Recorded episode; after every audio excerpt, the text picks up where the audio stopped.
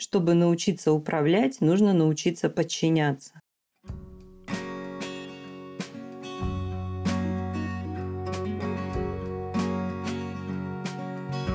Всем привет!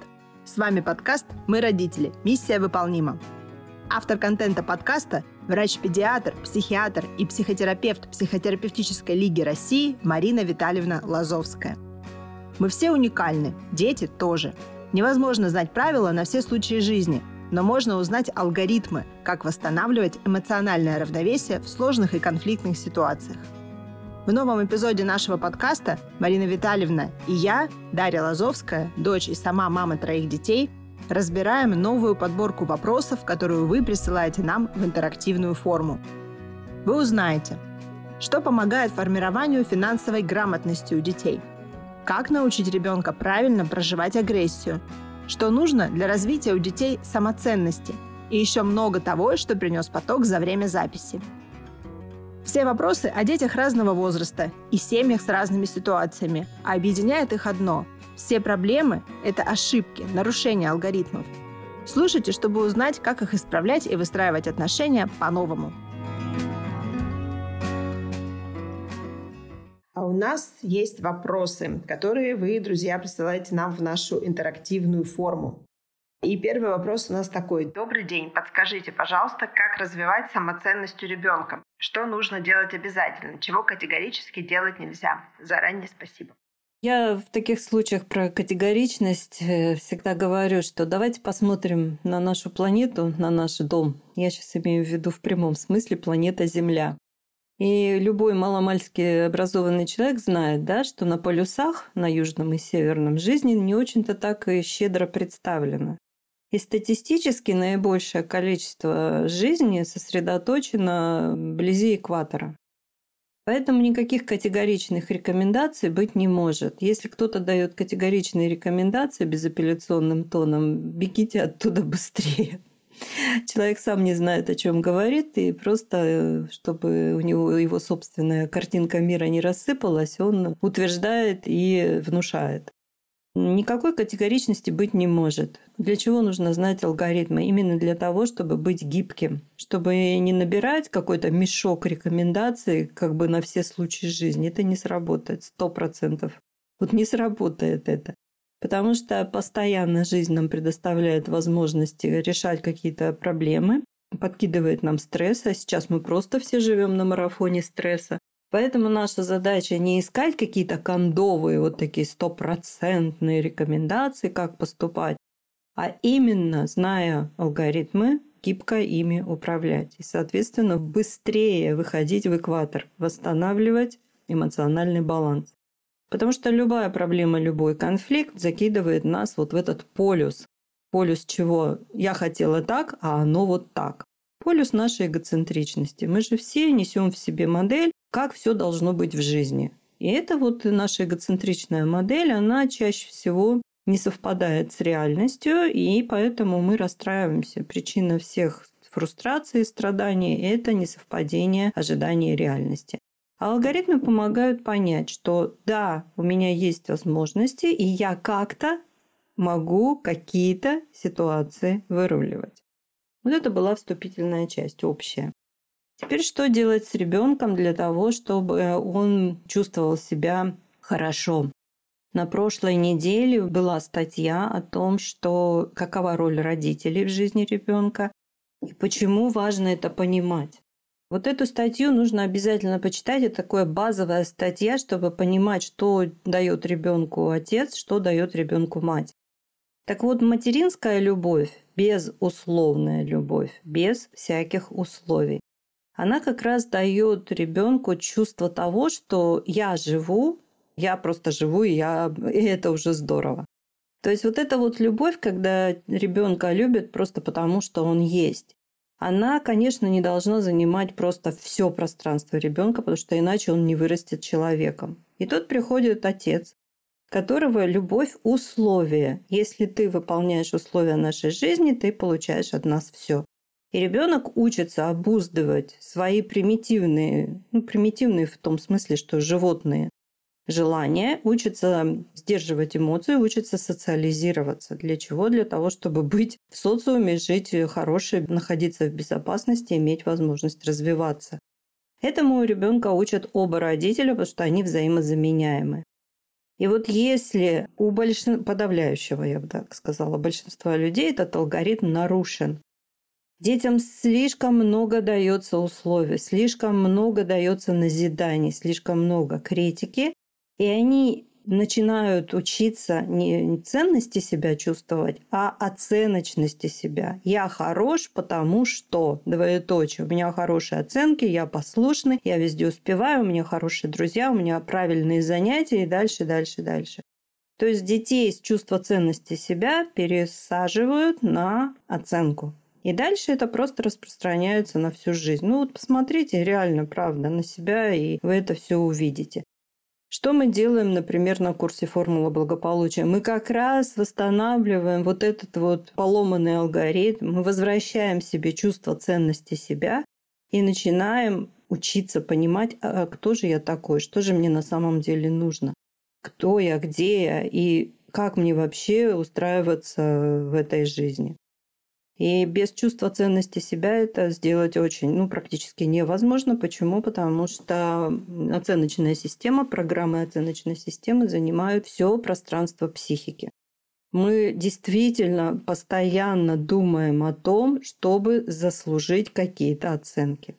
Постоянно некоторые до состояния упоротости этим занимаются, а некоторые просто не могут это делать, не могут себя уговорить, заставить, но не значит, что они не страдают. Они страдают от того, что они не могут себя заставить выйти на более высокие оценки. От этого происходит тоже фрустрация, разочарование, и возникает вот это вот чувство ресентимента, что в моих проблемах виноват кто-то другой, им всем повезло, мне нет, и вот развивается комплекс ущербности, зависть, жадность и ревность.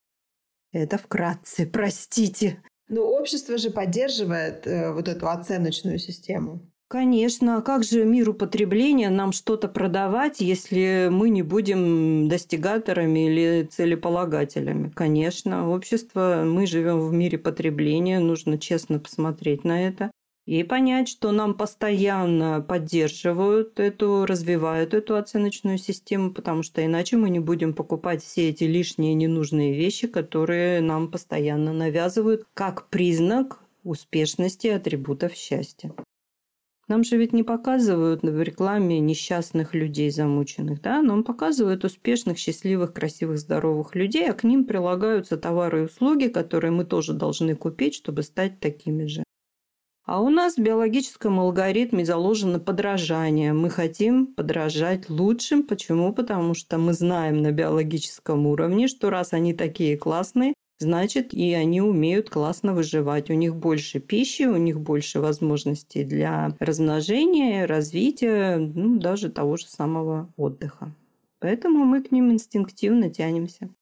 Ну вот, кстати, у нас э, в нашем телеграм-канале «Не психуй» очень много есть э, статей про целеполагание, так или иначе оно там упоминается, поэтому можно просто по ключевым словам поискать там в поиске канала, и вам выпадут э, статьи про целеполагание и про то, как, собственно, вот в школе самосоздания мы меняем целеполагание на процессы образования. Да, мы буквально переучиваем свое мышление с целеполагающего вот этого оценочного на процессуальное, когда мы учимся мыслить процессами, осознавая себя в каждом процессе и выходя на то понимание, а что действительно нужно мне, что меня сделает счастливым. Не среднестатистическую единицу, которой нужно что-то продать по версии маркетологов и профайлеров, а мне лично. Вот знаете, не удержусь, приведу опять этот пример. К сожалению, я не помню фамилию. Это э, швейцарец, мужчина, 30, кажется, 9 ему лет, плюс-минус. Он инвестор, очень успешный инвестор, миллионер. И он владеет, я читала про него статью, про него, по-моему, даже короткий фильм документальный сняли. Он владеет 137 вещами. Миллионер, по-моему, уже даже миллиардер. И показывают, как он живет. Он недавно женился, его жена ждет ребенка, и показывают, что все, вот он говорит, что до того, как я женился, все свои вещи я мог э, поместить в один рюкзак. Ему в конце, не буду долго рассказывать, ему в конце говорят, послушайте, у вас такие возможности, почему вы ограничили себя вот таким минимализмом? Он говорит, Вещи меня как раз-таки ограничивают. А мои возможности находятся в плоскости того, что я ни к чему не привязан. В любой момент могу встать, пойти, поехать и найти для себя то, что поможет мне еще лучше себя понять, узнать и даст мне какой-то новый опыт. Жизнь очень короткая, и нужно пользоваться ее возможностями, а не быть привязанным к вещам. И еще один такой момент, что у него все вещи, посуда, домашнее утро, даже вот они к рождению ребенка готовились, двух цветов, черное и белое. Как он это объясняет? Потому что если я стираю, я всегда стираю либо все черное, либо все белое. У меня нет потребности слишком часто стирать. Почему? Потому что я считаю, что мир настолько цветной, богатый и разнообразный, что мне хватает сенсорных впечатлений для того, чтобы не заморачиваться по поводу вот таких вот каких-то ненужных бытовых вещей. По-моему, прелесть. Я бы хотела один день пожить его жизнью. Мне просто интересно, как это. А вообще, я читала несколько лет назад, да, вот про эту концепцию ста вещей, что можно попробовать э, ограничить свои владения, да, вот все, что мне принадлежит, вещами в количестве 100 штук. Я вот сидела как-то и думала, интересно, смогла бы я, но я, не, я так и не довела этот эксперимент до конца. Ну, я в процессе. Я два года назад э, пошла вот уже по пути такого конкретного минимализма. Я избавляюсь от вещей, которые мне ну, перестали по какому-то принципу подходить. Безжалостно их отдаю. Хорошо, что здесь в Германии есть такая возможность. Можно привести такие магазины от евангелийских церквей. Можно туда привезти ненужные вещи, просто их бесплатно сдать. Любые вещи, от мебели там, до белья. И взамен купить там что-то, что привезли другие, совершенно за минимальные деньги. Так я собрала свою потрясающую коллекцию посуды, уже такой антикварной, можно сказать. Открываю шкаф, я вижу, что да, я прям уже хорошо в этом преуспела. У меня вещи, ну, практически плюс-минус, я еще очень люблю серый цвет, черный, белый и серый. А мир вокруг меня разнообразный, яркий, очень красивый и я, когда хочу что-то выразить, я рисую этот мир. Формула благополучия или ФБ – это базовый курс школы самосоздания. Это метод развития эмоционального интеллекта, трансформации мышления и управления собой на основе современных научных исследований. За 8 месяцев обучения вы сможете изменить самовосприятие, получить навыки самоанализа, развить самоконтроль, самодисциплину и самоподдержку. Формула благополучия – это возможность получить обширные и практичные знания алгоритмов устройства человека и навыков психологии, то есть возможность стать самим себе психологами. Марина а возвращаясь вот к, к этой полярной теории, да, что нельзя там, в какую-то категоричность скатываться, а ультиматумы, они тоже к этому относятся? Ультиматум – это крайняя форма общения, за которой уже начинаются какие-то боевые действия, конфликты. Если уже все дошло до ультиматумов, обмена ультиматумом, значит, противоположной стороне уже нужно решать вопрос, что дальше то, как он себя ведет, продолжаться не может, и значит, нужно либо возвращаться к переговорам, либо уже быть готовым к конфликту. Я помню, как на подкасте я рассказывала о наказаниях. Вот можно послушать этот подкаст, и там я давала как раз вот этот алгоритм, как предупреждать детей о невозможности продолжать дальше такое поведение. Очень классный алгоритм, великолепно работает. Я считаю, всем родителям он просто необходим. А ультиматум – это именно нужно понять, что это уже крайняя форма. И нужно стараться не доводить до ультиматумов. А как не доводить? Это значит разговаривать, обмениваться мнениями не в назидательной форме учить и лечить, а в форме конструктивного диалога, именно обмениваться мнениями, а не заставлять друг друга покориться и не вызывать ответную протестную реакцию. И если ребенка чаще хвалят, вот при оценочной системе, опять же, нарушение алгоритма приводит к тому, что на пять случаев похвалы должен приходиться один случай критики. В оценочной системе все наоборот. Пять раз ребенка критикуют, назидают, поучают, и, может быть, когда-то где-то там один раз похвалят. Вот это тоже нужно поменять. И первый ребенок, которому нужно это направить, это мы сами. Нужно часто себя хвалить. Нужно постоянно заниматься вот навыком, развитием навыка внимательности к самоподдержке. Внимательность – это энергия. Куда направляешь, то и усиливаешь. Будешь себя постоянно хвалить, поддерживать за все, за все. Будет повышаться вот это чувство спокойной уверенности, чувство собственного достоинства. Просто нужно следить за этим, быть внимательным. Да я сейчас вспомнила про нашу мемотерапию, пост, который вышел в воскресенье. Я не справлюсь, так больше уверенности. Я уверен, что я не справлюсь. Да, и я, по-моему, ну, в такой мемотерапии я позволяю себе диапазон от иронии до сарказма, потому что все-таки подсознание наше очень честное. А в отличие от нашего эго, которое только и делает, что лицедействует. Ну, и каждому, как говорится, свое. Поэтому честные разговоры с подсознанием – это навыки психоанализа и самоанализа. Они как раз вот и дают понять, что никто не может быть на пике своих возможностей, во-первых, всегда, а во-вторых, стартануть и сразу выйти на какой-то рекордный уровень. Такое бывает крайне редко.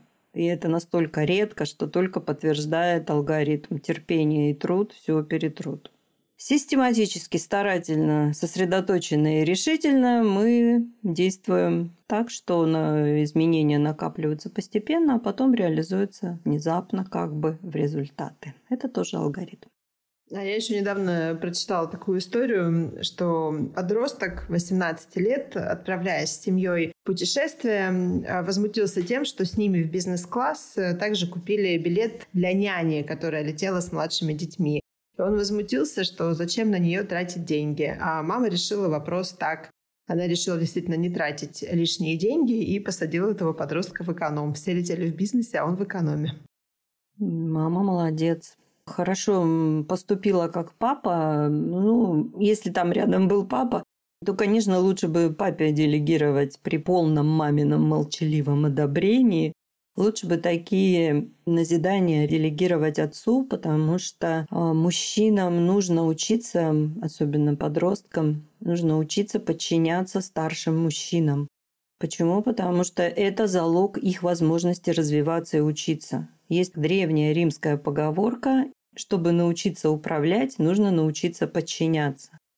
И если мальчик учится подчиняться доброму, строгому отцу, у него потом не возникает проблем с тем, чтобы принимать авторитет других людей, которым он пришел чему-то научиться. Не будет лишнего сопротивления. А так, конечно, правильный поступок. Так, а у нас есть еще вопрос. Скажите, пожалуйста, как научить ребенка правильно проживать агрессию? Какие есть экологичные способы проявления агрессии, когда он наедине с собой и когда он в обществе кого-то? Опять произошла синхронизация. На этой неделе я уже подготовила видео с нашего YouTube-канала в превьюшечка. И как раз видео о том, что скоро 1 сентября. Извините, что напоминаю. No, God, please, no! No! No! Ну, тем не менее, вот там как раз в этом видео можно посмотреть, как помогать ребенку проходить периоды спада и адаптироваться опять к началу или продолжению школьного обучения. С агрессией все очень просто. Ее ни в коем случае нельзя запрещать. Почему? Потому что это естественная, нормальная реакция на проживание какого-то страха. У нас, вообще-то говоря, в биологическом смысле только одно чувство – страх. Агрессия, радость, печаль – это все уже производные страха. Страх выбивает нас из колеи. Мы теряем чувство контроля над ситуацией, это вызывает страх, а потом оно уже мгновенно, ее эго наши, наши программы выученные, копинговые защитные стратегии, на нее надевают какой-то камуфляж, в каком-то эмоциональном варианте ее осуществляют. Поэтому, когда ребенок испытывает агрессию, это естественное нормальное чувство. Чему ребенка должны учить родители? Правильно упаковывать агрессию. Потому что есть алгоритм «как» важнее, чем «что». Чтобы мы могли что-то важное сказать другому человеку, нам нужно это правильно упаковать. Потому что если мы это упаковываем в агрессивную назидательную форму, у человека рефлекторно возникает состояние противостояния, ответной агрессии, которая либо реализуется, либо подавляется. Поэтому первое, что нужно делать, алгоритм родителей – принять, а потом дать наставление. Да, я понимаю, что ты сейчас злишься. А кто бы не злился в такой ситуации? Я бы на твоем месте просто сейчас меня порвала бы. Так, давай посмотрим, что мы можем сделать. Что, где там у тебя? Давай попрыгаем. Вот тебе подушка, вот моя подушка. Покидаемся подушками и попрыгаем. Не хочет, орет, отстань от меня, уже не хочу ничего, это глупости твои не помогают. Берете журнал и прямо газету, не знаю, ну, все, что не жалко порвать. И на его глазах с таким хорошим остервенением рвете этот журнал и бросаете в него ошметки. И предлагаете, смотри, видишь, работает, я уже успокоилась, давай с тобой попробуем вместе это сделать. То есть ребенку нужно показывать, что агрессия – это нормально, бывают ненормальные способы ее реализации. И давать ему понять, как ее правильно реализовывать. Сублимировать, это значит переводить в неопасную социально приемлемую форму, это какие-то, ну, агрессия обычно сублимируется в каких-то видах спорта и в прикладном творчестве, связанном с колюще-режущими инструментами. То есть мартида нужно сублимировать. Прямой выход агрессии – это вот, как я сейчас привела пример, давать ребенку возможность что-то с этим сделать прямо сейчас. И не только разговорами. Тут должны быть задействованы все три сферы – физическая, интеллектуальная, эмоциональная. Но самое главное, нужно понять, что он имеет на это право. Нытье – это подавленная агрессия или это что-то другое? Нытье – это пассивно-агрессивный вариант поведения. Когда ребенок уже понял, подсел, вот я везде в статьях пишу в кавычках «подсел», потому что он подсел на самом деле, он научился уже получать энергию внимания через негативные эмоции. Вот это уже складывается в привычку. И вот он, как моя бабушка говорила, в телегу не лягу и пешком не пойду. И конючит, и конючит, и капризничает, и капризничает. Нужно тоже сказать магическая родительская фраза. Родители, записывайте. Это моя инновация, очень давно я ее придумала, и она безупречно работает, вообще прекрасно работает. Когда вы хотите дать ребенку, другому человеку, ну, чаще всего, конечно, это используется с детьми, понять, что вот так, как есть, продолжаться не может и не будет. Но в данный момент вы не предлагаете каких-то действий. Почему? Потому что для того, чтобы человеку предлагать действия, сначала нужно принять его чувства и эмоции. И вы даете такую фразу. «Я понимаю, почему ты это делаешь и знаю зачем». Я уже в какой-то статье ее приводила. Легко запомнить алгоритм. Первые две «П» – «Я понимаю, почему ты это делаешь». И вторая – две «З» – «И знаю, зачем». Магия. Я не буду вам сейчас долго рассказывать, мне на это нужно больше времени, что за нейрофизиологический невероятный процесс происходит после этой фразы в сознании и в нейросетях. Потрясающее что-то происходит. Но тем не менее, ребенок понимает, что его слышат, его не игнорируют, его не наказывают, его не ругают, и он как бы начинает к этому прислушиваться. А дальше вы предлагаете какой-то вариант. Во-первых, с детьми, сейчас мой педиатр выступит, с детьми нужно первое, что делать, проверить, здоров ли ребенок. Потому что приморбидное состояние, приморбидное – это предболезненное. Он еще не болеет, симптомов нет, но ему уже плохо. Но дети, они же не могут рассказать, что и как им плохо, особенно маленькие. У них нет энергии на дружелюбие, они начинают ныть и конючить. То есть это вот такой пассивно-агрессивный вариант проявления эмоций. Сначала проверьте, не болен ли он. Если пока еще симптомов нет, просто дайте ему возможность отдохнуть. Если он э, отдохнул, а у него что-то все равно как-то он не очень, значит, он на спаде. Видео посмотрите, когда выйдет превью. Посмотрите видео, что такое спад и подъем, как дети это проживают. Нужно быть внимательным, и в какой-то момент все равно что-то да начнет проясняться. И после этого вы вот говорите эту фразу, когда он опять начинает конючить, вы говорите эту фразу, а дальше вам уже нужно ему предложить какие-то действия. Поговорить с ним, ну, на уровне, конечно, это зависит от возраста ребенка, предложить ему какие-то действия, которые будут прерывать вот эту рефлекторную дугу обратной связи, что что-то можно добиться только конючением. Нужно одну привычку менять на другую. А это происходит только благодаря действиям. А у нас есть э, еще вопрос. Я его зачитаю так, как он есть. Вообще у нас на эту тему в телеграм-канале «Мы родители. Миссия выполнима» была целая серия статей и даже была трансляция, посвященная этому, про карманные деньги и финансы. Подскажите, пожалуйста, с какого возраста нужно давать ребенку карманные деньги? Как определить сумму, от чего отталкиваться? А можно ли применять приемы мотивации деньгами? Например, есть минимальная обязательная сумма, которую он получит, а если он хочет получить больше, то ставить задачи, какая-то помощь по дому, определенный результат в учебе. Можем сослаться на имеющийся материал, можем ответить как-то здесь. Ну, ответить на этот вопрос за оставшиеся пять минут я не смогу, даже я не смогу, потому что это важная тема, это тема, которую сейчас нужно обязательно развивать. На нашем канале есть об этом статья, это совершенно точно, и в подкастах я об этом говорила. Опять же, потому что это важно. Сейчас настолько быстро меняется мир, что детям нужно так же, как вот мы обязаны дать им начальное школьное образование, среднее школьное образование, мы обязаны их подготовить к жизни, в которой будет очень быстро и значительной степени, я бы сказала, в стрессовой форме меняться отношения с энергоносителями, я подразумеваю в виду сейчас деньги, которые зарабатываются и которые нужно разумно тратить.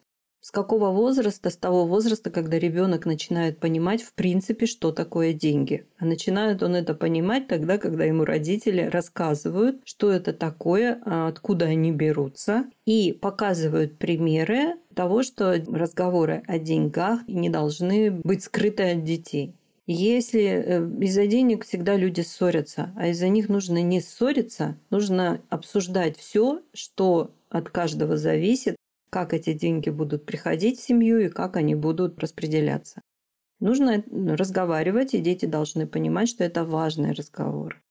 Карманные деньги для ребенка обязательны. Почему? Потому что он должен чувствовать, что он может на что-то повлиять. Это вот так у, детей возникает, развивается нейросеть самоконтроля и силы воли. Он должен понимать, что от него что-то зависит, что к нему могут обращаться с просьбами, он может эти просьбы выполнять, и если это какие-то просьбы, которые не входят в список его функциональных обязанностей как члена семьи, которые тоже должны быть определены, конечно же, он за это получает вознаграждение.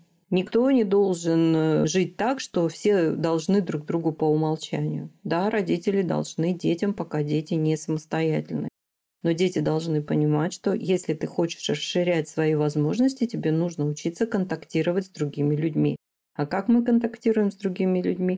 Мы просим их о помощи и предлагаем помощь. Ну, лучше бы было, если бы наоборот. Наоборот, последовательности я имею в виду. Предлагаем помощь и просим о помощи. Это и есть базовая нейросеть отношений. А, друзья, если вы услышали, что мы ответили на ваш вопрос, тот, который вы нам задавали через форму нашу интерактивную. Пожалуйста, отметьтесь в комментариях, понравился ли вам ответ, отозвалось ли, было ли полезно. Проставьте нам реакции. Это очень важно, ведь если вы услышали ответ на свой вопрос, это значит, что у нас с вами состоялся обмен вниманием. И для нас это тоже будет очень здорово и нужно. Да, и я бы хотела бы еще раз подчеркнуть, потому что это важно. Вот сегодняшняя статья, она ну, уже просто не намек, а вот прямо прописана словами. Нужно менять мышление в том плане, что нас э, со школы приучают к линейному способу мышления. Одно, второе, третье, четвертое. Это медленно, неэффективно, и все так быстро меняется, что оно просто становится даже неадекватным и мешает нашей адаптивности. Ну, один из примеров, вот я закончу школу, тогда я смогу пойти вот учиться в институт или работать. Да? Вот я закончу институт, и тогда я пойду, буду профессионалом, буду работать. Это вот такие самые базовые, простые формы линейного мышления. Сейчас нам нужно уже разрабатывать нейросети объемного мышления. А для этого нужна внимательность. А для того, чтобы мы знали, куда направлять наше внимание, у нас должны быть понимание вот этого инженеринга, базовых алгоритмов. И тогда мы не будем блуждать в трех соснах и будем видеть мир целостно и видеть любую проблему как нарушение какого-то алгоритма, и тем более мы будем знать, как это исправить. И тогда не будет вот этой линейной потребности накапливать знания на каждый чих. Опять же, как говорила моя бабушка, на каждый чих не наздравствуешься.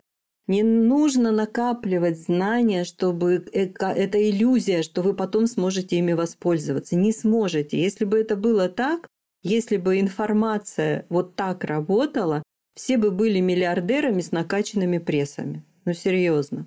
Поэтому нужно изучать основу, как и что работает, и уже видеть где эти ошибки совершаются по незнанию, которое мы совершаем, и исправлять их.